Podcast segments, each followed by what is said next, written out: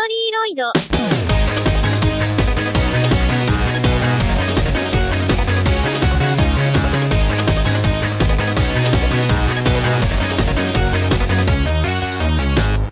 Aïe aïe, bonjour tout le monde. Aujourd'hui, on se retrouve pour un nouvel épisode d'Historyloid. Et chose promise, chose due, euh, même si c'était censé être la semaine dernière, aujourd'hui, on va parler des premières voice bank, Léon et Lola. Comme je vous l'avais dit la dernière fois, Léon et Lola sont les deux premières voice bank à apparaître sur le logiciel. Donc, en plus d'être les premières à être apparues tout court, euh, c'est les premières voice bank anglophones. Euh, parce que, vu la renommée qu'a eu le logiciel à l'international, donc qui est connu pour euh, sa maîtrise de la langue japonaise, peu de gens savent que, malgré tout, l'aventure Vocaloid a commencé avec de l'anglais. Et euh, il faut savoir aussi que ces deux voice bank anglophones sont arrivés avec euh, une petite devise qui est sur leur petite boîte qui sert de description, qui euh, dit Virtual Soul Vocalist, donc chanteur de soul virtuel. Elles ont été développées par l'entreprise 0G Limited, nom que vous entendrez très souvent pendant mes chroniques, car elles ont marqué l'histoire pour s'être occu- occupées d'une grosse partie de la gestion du logiciel du côté anglophone, comme on l'a dit euh, de bien nombreuses fois.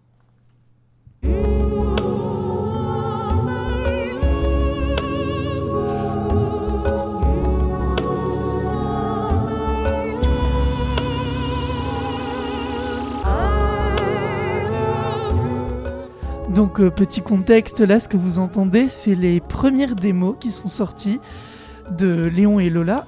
Et contrairement à ce que... Enfin, c'est un peu comme ce que je vous ai dit euh, la semaine dernière.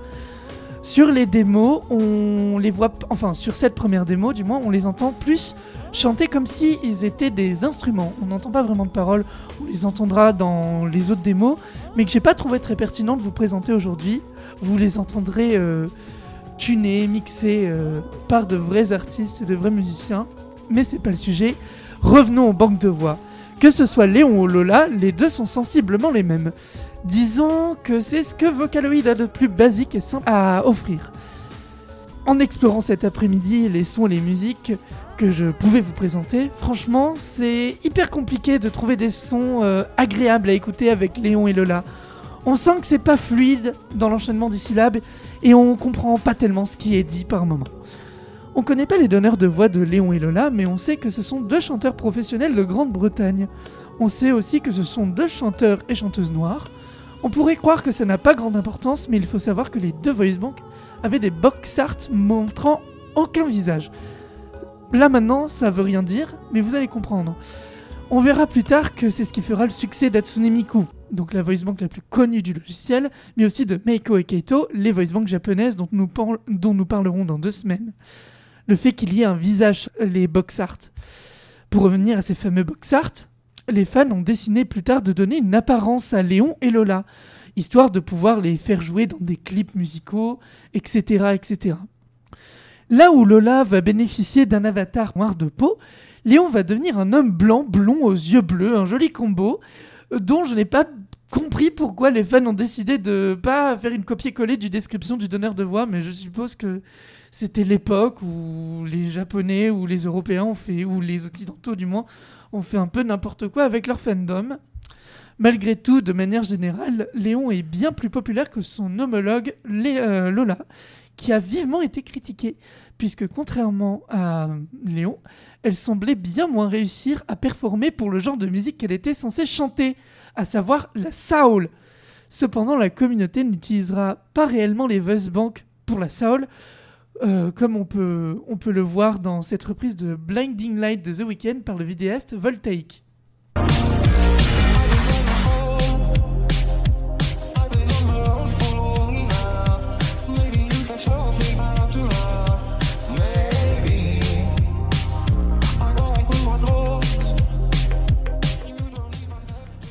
Cette reprise, on, id- on identifie clairement le grain typique de Vocaloid 1. Un son qui fait vraiment un bruit numérique, voire métallique, et qui je trouve est d'ailleurs dépourvu de toute âme. Donc on en parlait un peu en off, mais euh, effectivement, chaque version de, Vocaloid et même chaque, euh, chaque synthétiseur vocal a sa propre empreinte vocale sur les voice qu'il utilise. Et dans Vocaloid 1, c'est cette espèce de saccanement métallique qu'on entend euh, dans, euh, dans l'enchaînement des syllabes. Cependant, on peut signaler l'excellente qualité du mixage de Voltaïque. Franchement, chers auditeurs et auditrices, j'ai été super gentil avec vous parce que il y a clairement pire. La difficulté de Léon et Lola est telle que si vous cherchez à écouter plus de sons après cette chronique, vous allez tomber sur des vertes et des pas mûres. Pendant très longtemps, cependant, pendant très longtemps, Léon, Lola et Myriam, dont nous parlerons la semaine prochaine, ont été pendant longtemps plébiscités pour la prononciation qu'ils avaient. Meilleure que certaines voice bank anglaises des générations futures, surtout pour Myriam qui est un cas très particulier. Et d'ailleurs, bien que Lola s'est fait taper sur les doigts, j'aimerais lui rendre honneur en conclusion en, vous faisant écouter probablement une des meilleures covers réalisées avec Lola et peut-être même la meilleure utilisation des voice bank anglaises de première génération que j'ai pu trouver sur tout internet. Sur ce, je vous quitte sur une reprise en anglais de la chanson Party Junkie par le vidéaste Winter Drivey, chanson originale par le musicien Satsuki ga Tenkomori et traduction par l'inter- l'internaute Rockili, euh, ah, il est dur à dire, Rocklitist. Voilà, merci.